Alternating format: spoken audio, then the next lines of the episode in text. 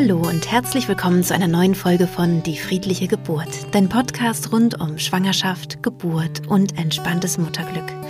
Mein Name ist Christine Graf, ich bin Mama von drei Kindern und bereite Frauen und Paare positiv auf ihre Geburten vor.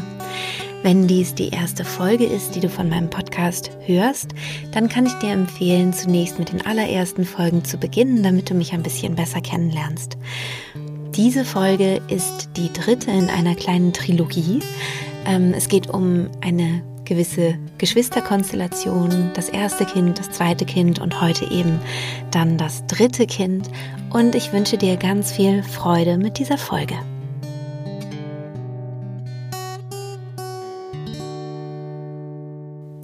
Ja, die letzten Folgen, die waren ja ein bisschen länger, als du es vielleicht von mir gewöhnt warst und bist. Ähm, ich denke, heute wird die Folge wahrscheinlich ein bisschen kürzer werden, denn ich habe viele Sachen schon in den ersten beiden Folgen angesprochen, die ähm, ja interessant sind, wenn wir uns das dritte Kind anschauen. Ich denke, das Wichtigste ist, ähm, sich hineinzuversetzen in die jeweilige Position, die unsere Kinder innerhalb der Familie haben. Und genau wie das eben bei dem ersten und dem zweiten Geschwisterkind wichtig ist, ist es ebenso wichtig auch für das jüngste Kind. Ich habe in der letzten Folge schon mal angesprochen, was so ein bisschen typisch ist, auch für ein drittes Geschwisterkind, für ein Nesthäkchen, ähm, wobei man das übertragen kann auf alle jüngsten Kinder. Also ich hätte die Folgen auch nennen können, erstes Kind, Sandwich-Kinder, also zweites, drittes, viertes, fünftes, wie auch immer, je nachdem, wie viele Kinder man eben hat, und dann das jüngste Kind, das Nesthäkchen. Ähm, du kannst also diese Folge auch ähm, gerne anhören und genießen, wenn du mehrere Kinder hast. Ähm, dann wäre allerdings das dritte Kind das mittlere Kind auch. Also es hat eine ähnliche Position wie das Zweitgeborene in der Dreierkonstellation. Genau.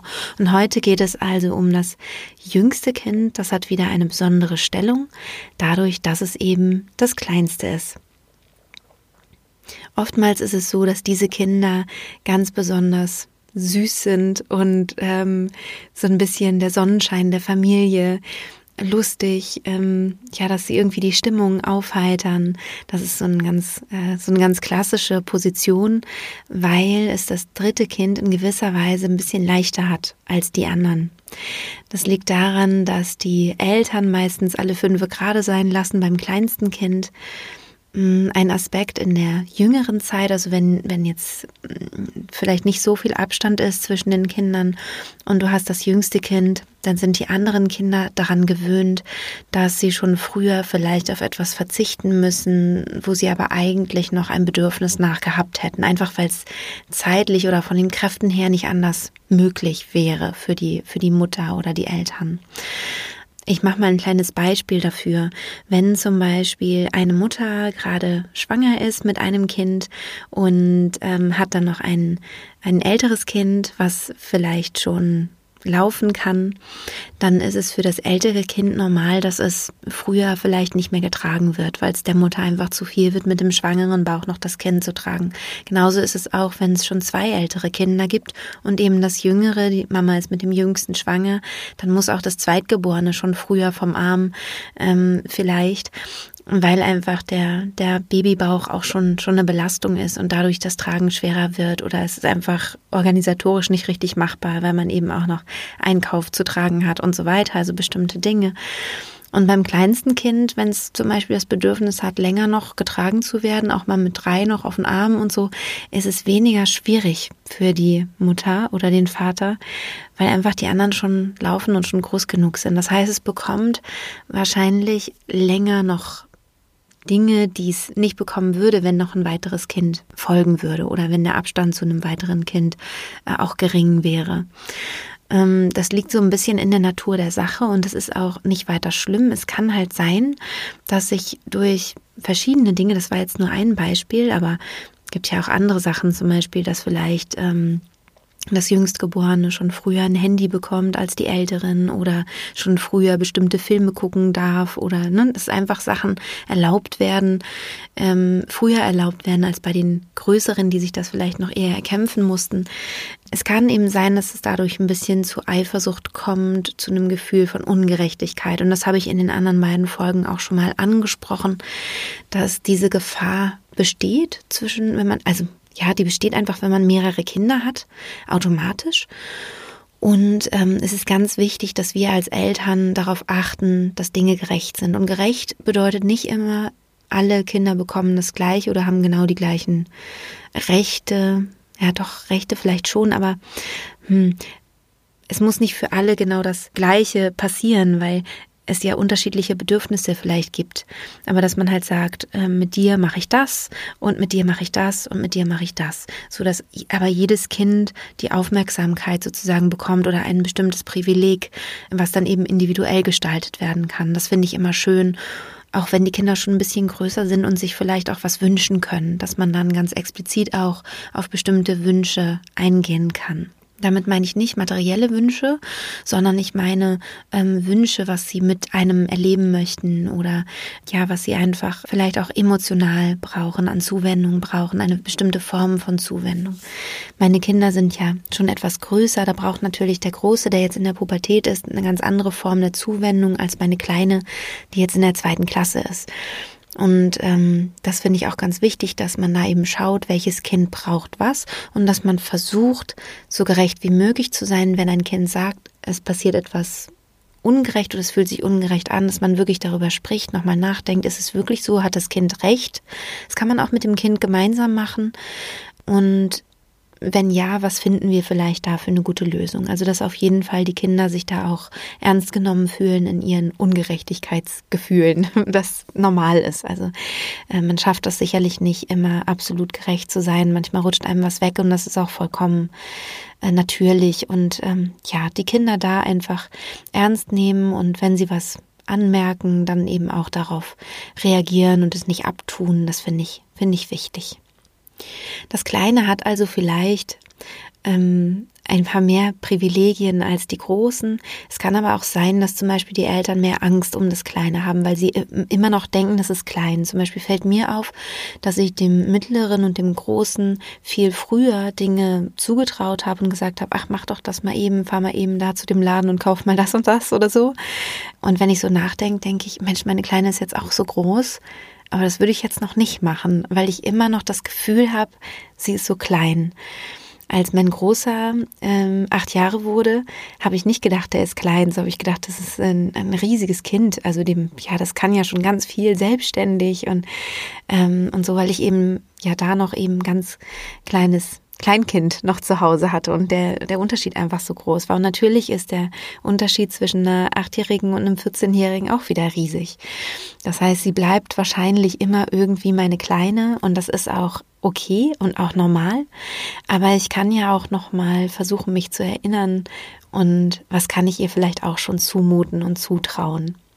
Die Position des Kleinsten oder der Kleinsten ist nicht immer unbedingt einfach.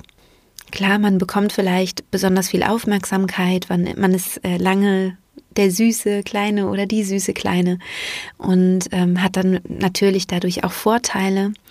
Ähm, aber es kann sein, dass es in der Geschwisterkonstellation, also unter den Geschwistern, gar nicht so leicht ist, immer ähm, das kleinste Kind zu sein, damit auch das körperlich schwächste Kind zu sein zum Beispiel.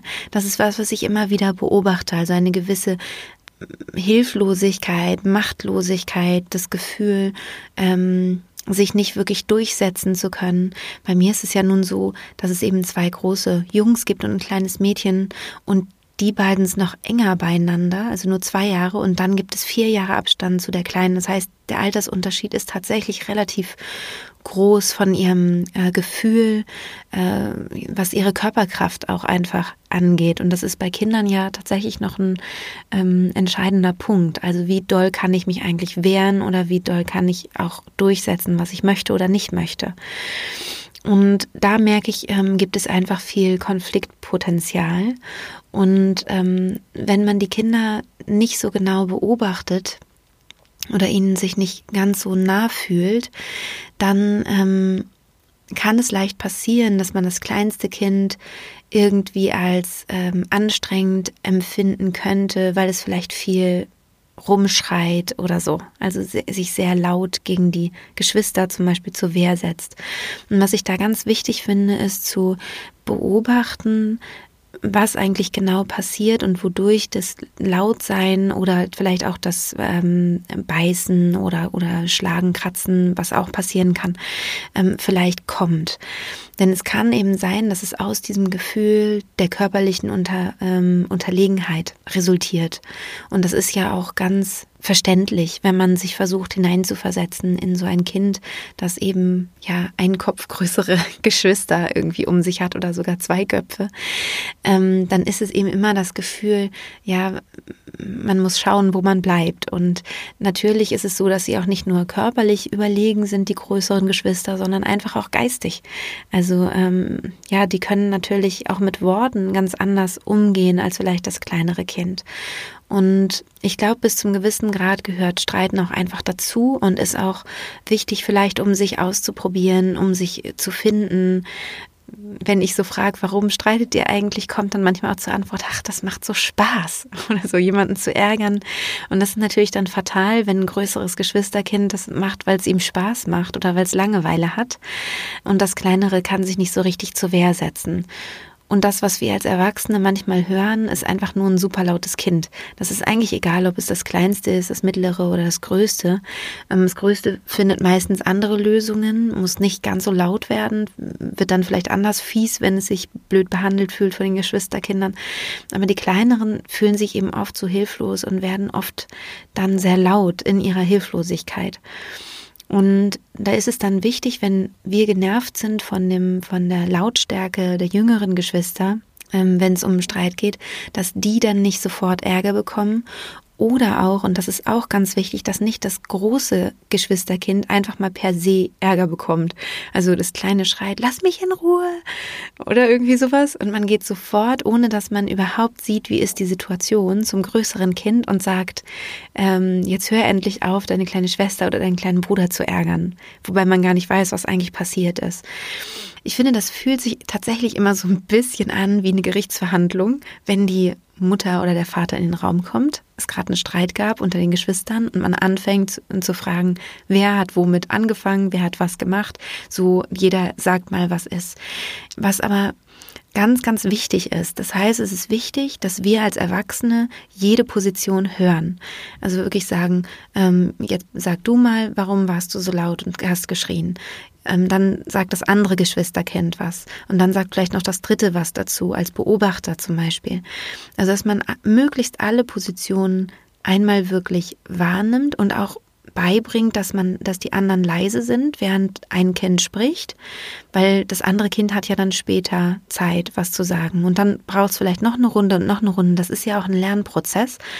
Aber das Tolle ist, wenn man das schafft, diese Art es ist ja keine Gerichtsverhandlung, aber es, ähm, ihr wisst hoffentlich, was ich meine. Das, äh, das fühlt sich manchmal so ein bisschen so an. Also diese Art von Kommunikation, also wirklich alle Parteien zu Wort kommen zu lassen, alle anzuhören und dann eine gemeinsame Lösung zu finden. Ähm, dazu hat man natürlich nicht immer Zeit, aber es ist gut, wenn man sich so häufig und so oft wie möglich dafür Zeit nimmt, weil dann eben auch das kleinste, vielleicht schwächste Kind mal zu Wort kommen kann man da eine Lösung finden kann. Aber es kann zum Beispiel auch manchmal was rauskommen, dass man merkt, eigentlich hat das Kleinste angefangen zu piesacken. Die sind nämlich auch nicht ohne. Ähm, und dass zum Beispiel das große Kind oder das größere Kind sich einfach nur gewehrt hat. Und dann hat das Kleine angefangen, laut zu schreien. Also das kann eben auch sein. Und ähm, wir können das von außen nicht beurteilen, bevor wir nicht gehört haben, was die Kinder uns erzählen und da dann eben versuchen, gut zu vermitteln, gemeinsam eine Lösung zu finden, ähm, sich selbst und seine eigenen Emotionen ein bisschen runter zu, runterzuholen, also wirklich tief zu atmen. Sowas hilft in solchen Situationen, weil manchmal ist es so, dass wir natürlich gestresst sind, wir vielleicht gerade kochen oder vielleicht auch gerade noch was arbeiten müssen oder so und im Nebenzimmer ähm, geht's dann ab dann ist es wichtig, dass wir uns erstmal zentrieren, dass wir tief ein- und ausatmen, und dann, ja, mit einem ruhigen Gefühl reingehen, uns alle Seiten anhören und dann eben gemeinsam eine Lösung finden. Und wenn wir uns auch klar machen, das ist ein Lernprozess und die Kinder lernen etwas fürs Leben. Also sie lernen soziale Kompetenz, ähm, sie lernen, wie kann man mit Streitereien umgehen ähm, und wir sind da natürlich ganz arg auch Vorbild. Und da geht es natürlich auch darum, jedes Kind zu schützen, ähm, zu zeigen, dass mir jedes Kind gleich wichtig ist und immer nicht das Kind zu verurteilen, sondern die Handlung, die gerade passiert ist. Das finde ich auch ganz, ganz wichtig, dass man das klar macht. Also man kann tatsächlich auch sowas sagen wie, ähm, mein Süßer, ich habe dich total lieb. Ähm, ich finde dich wunderbar. Und das, was du gerade gemacht hast, finde ich nicht so toll. Ja, es ist nur das, was du gerade gemacht hast. Dich finde ich ganz klasse, so wie du bist. Da sind aber auch die Kinder unterschiedlich drauf. Also ich merke zum Beispiel, wenn ich mit meiner Kleinen schimpfe, was selten der Fall ist, weil ich mich oft besonders gut in sie hineinversetzen kann, dann ist sie total am Boden zerstört, ganz schnell, ne? Und ist ähm, und weint und zieht sich zurück oder will dann fühlt ich ich spüre richtig, wie sie sich verlassen fühlt von von ihrer großen Beschützerin sozusagen, wenn ich echt sage, nee, das war jetzt nicht okay. Und dann ist es eben auch gut, wenn man wirklich dann den Kontakt sucht und sagt, du, ich habe dich ja noch ganz genauso lieb, wie ich dich vorher lieb gehabt habe. Es war nur das, was du gerade gemacht hast, nicht okay. Und das wäre voll ungerecht, wenn ich jetzt das nicht auch sagen würde. Ja. Und dann ähm, kann man ja auch sagen, ich habe ja deine Geschwister genauso lieb wie dich, ja. Und ich will, dass niemand irgendwie so behandelt wird. Und das ist auch nicht schlimm. Das war jetzt halt so und das ist jetzt blöd gelaufen. Ähm, das nächste Mal machen wir es halt anders. Also ich glaube, da kann man durch eine, durch eine achtsame Kommunikation einfach ganz, ganz viel machen. Also in der Position des kleinsten Kindes ähm, kann sich das Kind genauso benachteiligt fühlen, weil es das Gefühl hat, es darf ja noch nicht so viel wie die anderen und immer ist es nur das Kleinste und die anderen sind größer und schlauer. Ähm, dadurch kann es sich ja benachteiligt fühlen. Und es kann aber auch sein, genauso gut, dass das Kind halt schon eher das Gefühl auch hat, äh, bevorzugt und privilegiert zu sein. Das kommt natürlich ganz auf die Familie an. Es kommt auch ganz drauf an, wer fühlt sich besonders eng verbunden mit dem Kind. Ist es die Mama? Ist es der Papa? Ist es ein Geschwisterkind? Also was sind da eigentlich für äh, Konstellationen im System Familie? Also wenn man es systemisch betrachtet, dass wir ein System, ein Familiensystem sind, mm, da gibt es ja viele Beziehungen innerhalb des Systems. Und es ist sicherlich schön, wenn man sich da mal zusammensetzt, vielleicht auch als Paar, einfach von, von Tisch und das mal aufzeichnet zum Beispiel und sagt, wer steht eigentlich wo, ähm, wer fühlt sich eigentlich in welcher Beziehung wie, also wie fühlt sich das für uns als Eltern an, wenn wir das uns so anschauen? Und wie können wir eigentlich welches, welche Beziehung unterstützen noch? Oder ähm, wie können wir unsere Kinder unterstützen, natürlich auch immer sehr, sehr wichtig, wie ist die Beziehung zwischen uns Eltern. Also, dass man die Familie wirklich auch als System einmal aufmalt und, und die Positionen der unterschiedlichen Familienmitglieder sich nochmal so klar macht und auch guckt, wie kann man da am besten unterstützen oder auch am besten ähm, helfen oder verhindern, je nachdem, was da eben dann gerade gebraucht wird. Wenn die Kinder schon etwas größer sind, dann könnte sowas auch ähm, denkbar sein mit kleinen Figürchen. Also dass man zum Beispiel kleine Playmobil-Figuren hat oder so und stellt die mal auf den Tisch mit den Kindern zusammen und sagt so, ähm, wer ist eigentlich wo auf diesem Bild zu finden und dann kann jeder mal rumsch rumschieben und gucken. Ähm, das kann auch für, für eine Familie ganz, ähm, ganz spannend sein, aber da sollte man immer schauen, was fühlt sich für einen selber gut an. Toll finde ich, wenn man sowas macht wie Familienkonferenzen wo sich alle mal zusammensetzen und überlegen oder miteinander sprechen, wer fühlt sich eigentlich wie in der Familie. Das ist ähm, für Kinder, wenn sie es nicht gewohnt sind, etwas ungewohnt und, ähm, und dann wissen sie vielleicht gar nicht richtig, was sie, ähm, was sie sagen können. Aber wenn man zum Beispiel als Eltern anfängt und sagt so, ich fühle mich ähm, gerade total wohl mit euch, ich habe das Gefühl, das und das läuft super, ähm, da und da würde ich mir noch was wünschen, dass sich das noch ein bisschen verbessert, das fände ich irgendwie toll für die nächste Woche zum Beispiel. Also wenn man sagt, man versucht sowas vielleicht zu integrieren, dass man einmal die Woche sich zusammensetzt und mal spricht und reflektiert, dass man sagt, was einem gut gefällt, was man noch gerne verbessern wollen würde. Und dann geht es Reihe um und ähm, immer, also das finde ich ist eh so in der Kommunikation eine ganz tolle äh, Sache, wenn man sagt, jeder darf wirklich dann reden, ohne dass er unterbrochen wird, ohne dass jemand anders dann dazwischen redet, sondern man hat dann wirklich seine Redezeit und Und dann überlegt man vielleicht gemeinsam, vielleicht wollen wir ja alle das Gleiche und wie können wir das am besten erreichen. Ja, das war es schon mit dieser Podcast-Folge. Es ging jetzt natürlich auch um das kleinste Kind, aber auch um, um andere Themen in der Familienstruktur. Und ich hoffe, es hat dir Spaß gemacht zuzuhören. Ich hoffe, du konntest viel für dich und deine Familie mitnehmen. Natürlich ist bei zwei Kindern das dann eben das Zweitgeborene, das Jüngste. Also dann wäre auch diese Folge wieder ganz interessant. Und das Wichtigste, denke ich, ist immer Empathie, Einfühlungsvermögen, der Perspektivwechsel. Und ähm, ja, ich wünsche dir viel Freude dabei, wenn du mal die unterschiedlichen Perspektiven vielleicht einnimmst und ähm, dadurch zu ganz tollen Lösungen für dich und deine Familie kommst. Wenn du möchtest, schreib mir wieder gerne bei Instagram was unter das ähm, passende Bild zu dieser Folge. Ich freue mich auf deine Kommentare und schicke dir ganz liebe Grüße, wünsche dir eine schöne Woche und bis bald. Deine Christine.